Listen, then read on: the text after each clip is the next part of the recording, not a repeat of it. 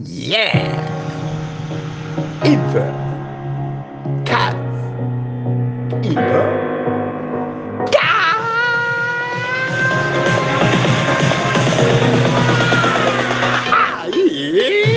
Hey, hey, it's a cat. Yeah, yeah,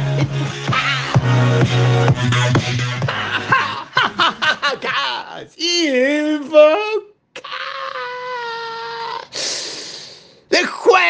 Jueves, jueves 23, Infocast, que es Infomail contado. Infocast, que ya que estamos le podemos decir que Infomail está sponsoreado ahí con el hermoso banner, hermoso banner de ML Ops.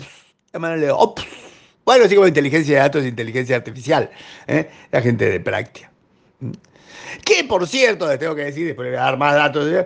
que hubo otro encuentro CIO y no- nos avisaron, pero lo vamos a rescatar, lo vamos a no hoy, no hoy, lo vamos a rescatar. Pero ahora, el viernes, este viernes, el 24 a las 13 horas, tienen esto de desplegando y monitoreando soluciones de AI en Microsoft Azure. Azure. Microsoft Azure. Ahí quiere decir IA, digo. IA, inteligencia artificial.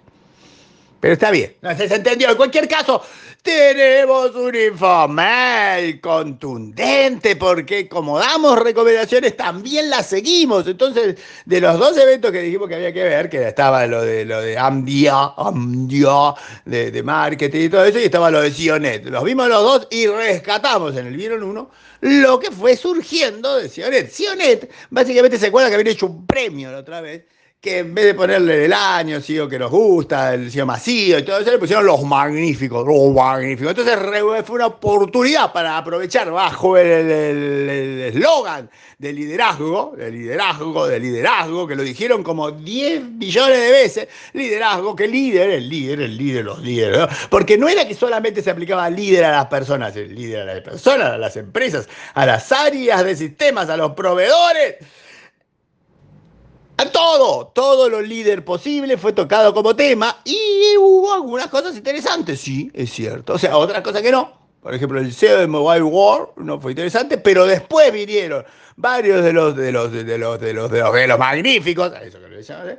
tres puntualmente que se explayaron, estuvieron todos, o casi todos, pero digamos, la primera parte fue la más interesante, donde Elena Liria de Madrid Digital, eh, ese es de Telecom y Don Cueto de Banco de Colombia se lucieron. Estuvo ah, También tiene que ver con la pregunta, le hicieron una pregunta mucho más interesante con respecto a qué consideraban que era el liderazgo tecnológico y cómo afectaba a, sus organizaciones. Y ahí estuvieron muy bien, distinto de la segunda parte, donde le preguntaron cuál era su motivación.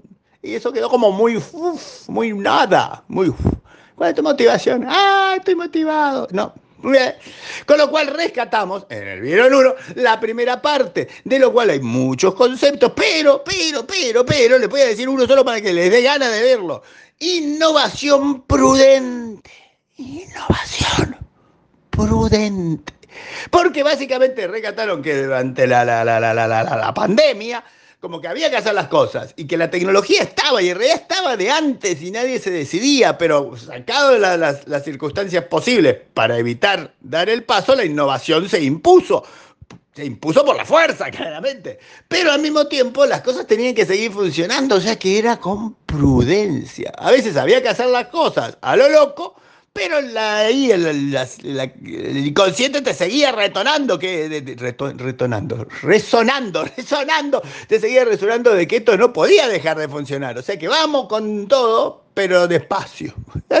Hay mucho contrapunto en las cosas que se fueron diciendo que la verdad que termina siendo interesante. Termina siendo interesante y termina marcando, por ejemplo, cómo, cómo diría usted que se mide el éxito de esa innovación. Ah, hay gente que la tiene más sencilla, que dice básicamente productividad, impacto del negocio, pero cuando es una cosa social es más difícil. Y ahí la chica esta de, de Liria, Li- Li- Liria, se llama así, Liria, el apellido es Liria, me cuesta, pero se llama Liria.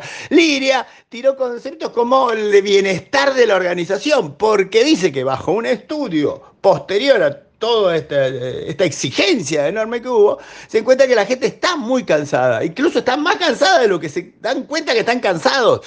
Y entonces, si uno tiene la idea de que ahora, dadas las circunstancias, lo que hay que seguir imponiendo es innovación, y la innovación básicamente genera incertidumbre, porque, además de la incertidumbre que ya tenemos, genera incertidumbre porque significa cambio, salir de la zona de confort continuamente, y eso es agotador.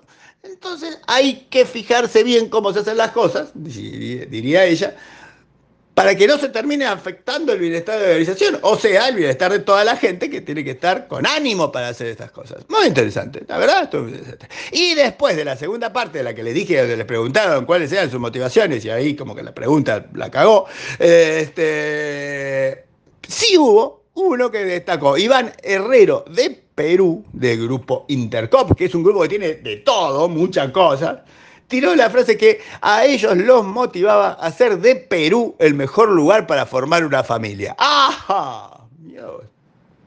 Digo, como objetivo, esta gente se pone un objetivo alto. En cualquier caso, si no me creen todo esto, o si después de leer, porque hay más información de lo que después de leer les da ganas, quedó subido en el canal de YouTube. Y hay un link, les dejo el link, decían este. Muy bien estuvo integrado la gente de Netscope, además de que son amigos, quedaron prolijitos ahí en la charla como si fueran unos más. Bien, estuvo muy bien.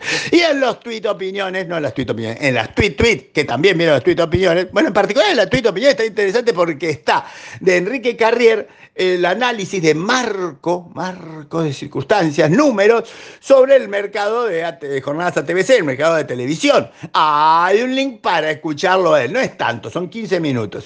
Si no lo quieren escuchar, me escriben y dicen, no lo queremos escuchar, no contás, y yo se los cuento mañana le hago como de escuchador y analista, el famoso curador de webinares que estoy formando como una nueva carrera. Y después le vamos a decir rescatar, nótese que Movex, que es una empresa cordobesa, Movex pasó a ser el nuevo gateway de pago de tienda nube, pero no para todo, solamente para lo empresarial. Y están todos muy contentos. Bueno, básicamente lo de Movex porque están vendiendo algo, pero bueno, Móvil y tienda nube están contentos con su gateway de pago para empresas. Hay una intriga surgiendo, no sé si usted la tuvo si no, debería tenerla después de que se lo diga yo, que es megusta.com. Yo digo que es algo que tiene que ver con Musimundo y si se ve el gráfico dice algo de una nueva manera de vender. Y la G es como un dedito haciendo like. ¡Ja! ¡Qué simpático! En cualquier caso, no sabemos qué es y nos intriga. Entonces les comparto mi intriga y si alguien sabe que me comente.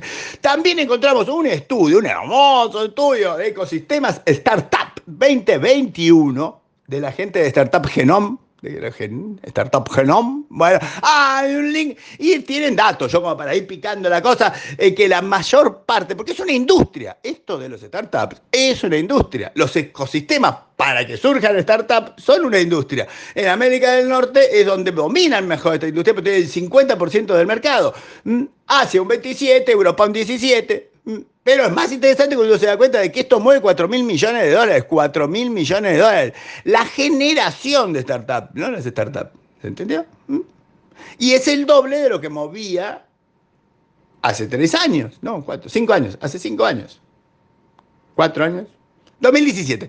En cualquier caso, quedó ahí el link, el link para que usted la desea. Y ahí están los otros dos links de los eventos de hoy, que ya saben que son Haiti Financial Forum a las 11 y ay, no es Haití, no empiezo a Haití. Y Experiencia Endeavor Agro Food a las 16. Hay un link y hay un link. O sea, hay dos links. Ay, cuántos links. Ya tengo un montón. ¿Cuántos links hay hoy? Y le puse un montón de. Después no sé si me miran los links, me estoy intrigadísimo. Por eso les voy a hacer resumen. Y hay un hermoso, hermoso, hermoso, hermoso, hermoso, muy hermoso gráfico sobre la producción de chips relativo a estos asuntos de la escasez, pero mucho más interesante en cuanto a de dónde, de dónde surgían los chips antes y de dónde surgen los chips ahora y de dónde se espera que surjan los chips Mariana, así.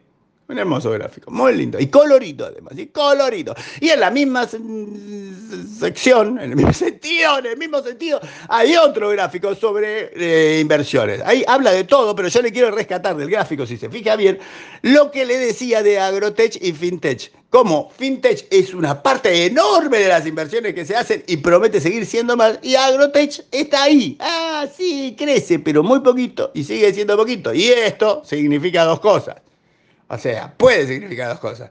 O que a nadie le importa un carajo Agrotech, o que va a crecer mucho Agrotech. Ah, ah. Y ahora, linda, ya para una música y una despedida para con todos ustedes. En esta fría, fría, fría primavera.